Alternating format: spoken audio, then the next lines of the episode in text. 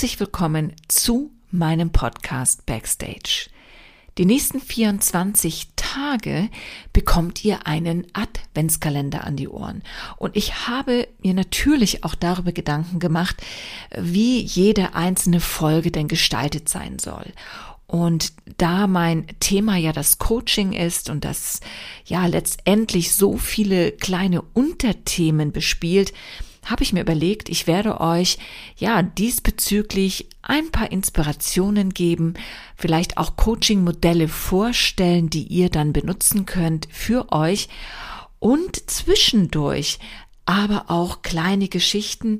Ich habe mir ein Buch gekauft von Ajahn Brahm, ja, der so ein bisschen aus dem buddhistischen Denken kommt und diesbezüglich wunderschöne kleine Geschichten zum Schmunzeln sozusagen, ja, bereithält und diese kleinen Geschichten werde ich dann ebenfalls in einigen Folgen dann einfach vorlesen.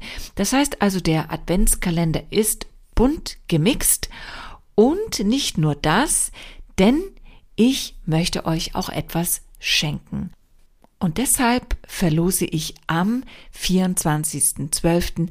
drei Coachings mit mir. Und zwar 90 Minuten Coachings, wo ihr letztendlich einen, ja, Anschub bekommen könnt für eure Weiterentwicklung und durch das Coaching vielleicht die Inspiration, den Kick sozusagen bekommt, um zu starten.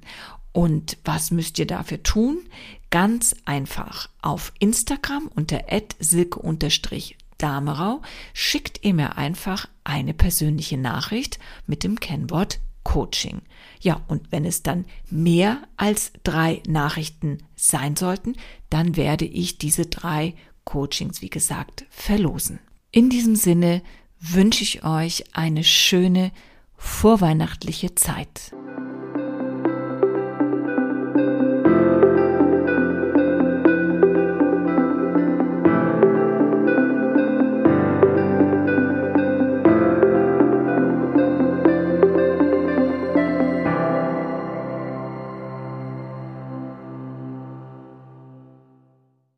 Das erste Türchen meines ja sehr speziellen Adventskalenders, ja, das öffnet sich und es ist heute gleich mal eine kleine Entdeckungsreise nach innen. Es geht nämlich um unser Selbstbild.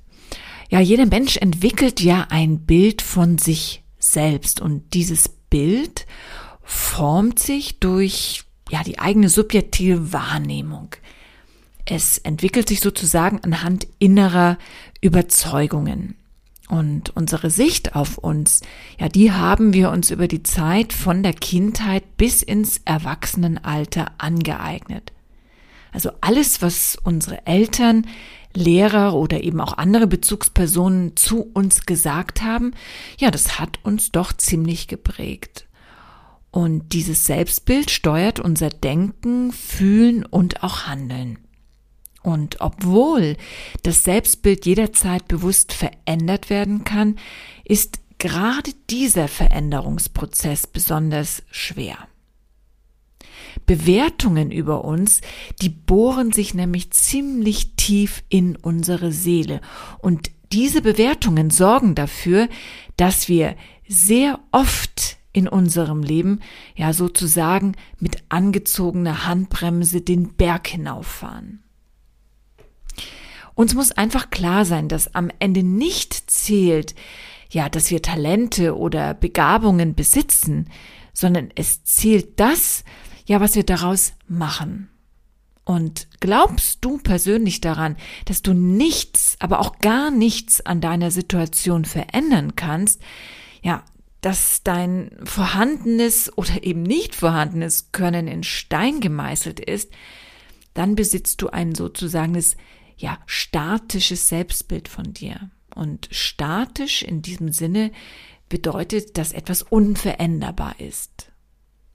Und stellst du dich dann großen Herausforderungen, weil du vielleicht glaubst, dass du dich beweisen musst oder es eben auch möchtest und du scheiterst dann, ja, gleich aus welchem Grund, dann kann dies zu einer großen Demotivation führen.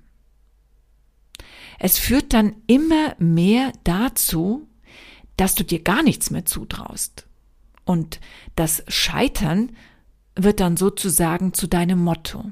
Und wie bei einer selbsterfüllenden Prophezeiung suchst du dann nach der Bestätigung für deinen negativen Blick auf dich selbst.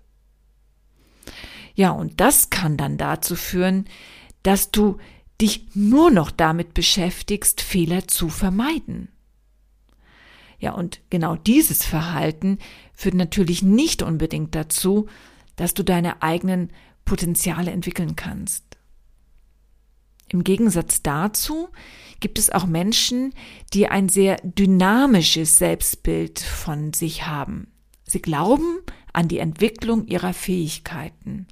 Und weil sie das tun, entfacht das genau die Motivation zum Lernen. Es herrscht nämlich die Überzeugung vor, dass sie Grenzen überwinden können.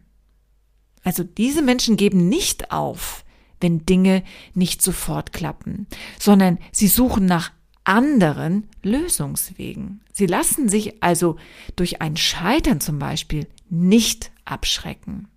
Das bedeutet aber nicht, dass jetzt dynamisch denkende Menschen erfolgreicher sind als Menschen, die eher eine statische Denkweise haben.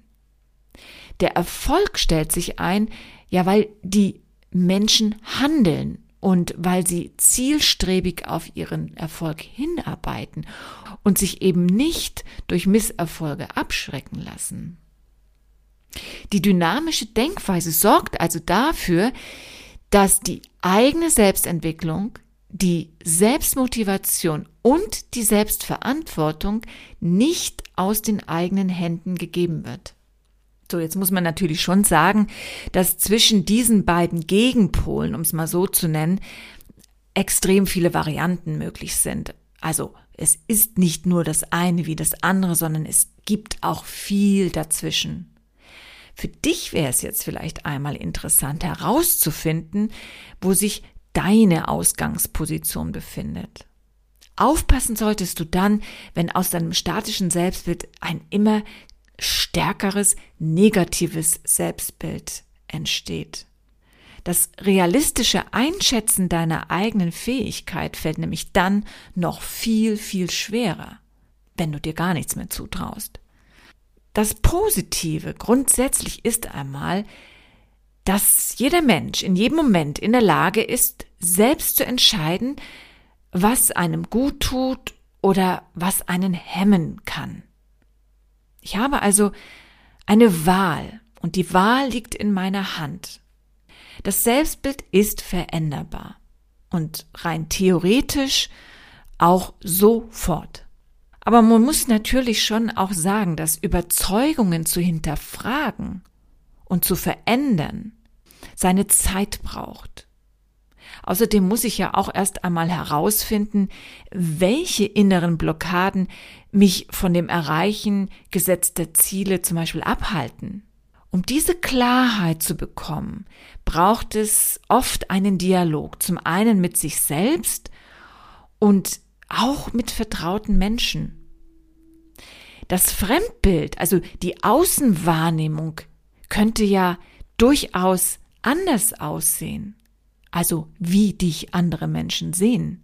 Du kannst dich bei solchen Prozessen immer fragen, was andere an dir schätzen. Welche Fähigkeiten schreiben sie dir zu? Welche Erfahrungen haben sie mit dir gemacht? Welche Werte verbinden sie mit dir? Und so weiter. So entsteht dein persönlicher Spielraum, in dem du dich bewegen und natürlich auch experimentieren kannst, indem du merkst, was gerade gut läuft, was dir Spaß macht und was du auch nicht verändern möchtest. Oder wo du dir eine Veränderung wünschst. Zum eigenen Selbstbild gehört die Identität, die Körperwahrnehmung, deine Talente, deine Fähigkeiten, auch deine Bildung, dein Beruf, deine Wünsche, ja, deine Ziele, Träume und auch Bedürfnisse, genauso wie Charaktereigenschaften, Werte, Erfahrungen und ähnliches. Wenn du dir also irgendwo eine Veränderung wünschst, dann kannst du dich sofort auf den Weg machen und mit der Planung von kurzfristigen, mittelfristigen oder langfristigen Zielen beginnen.